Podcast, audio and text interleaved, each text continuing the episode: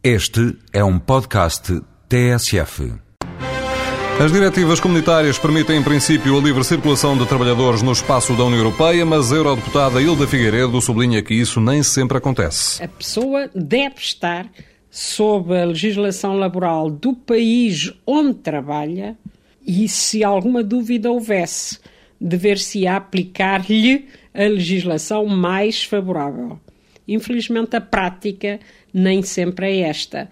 E por isso isto exige uma permanente vigilância das organizações sindicais, mas também dos próprios governos dos diversos Estados-membros.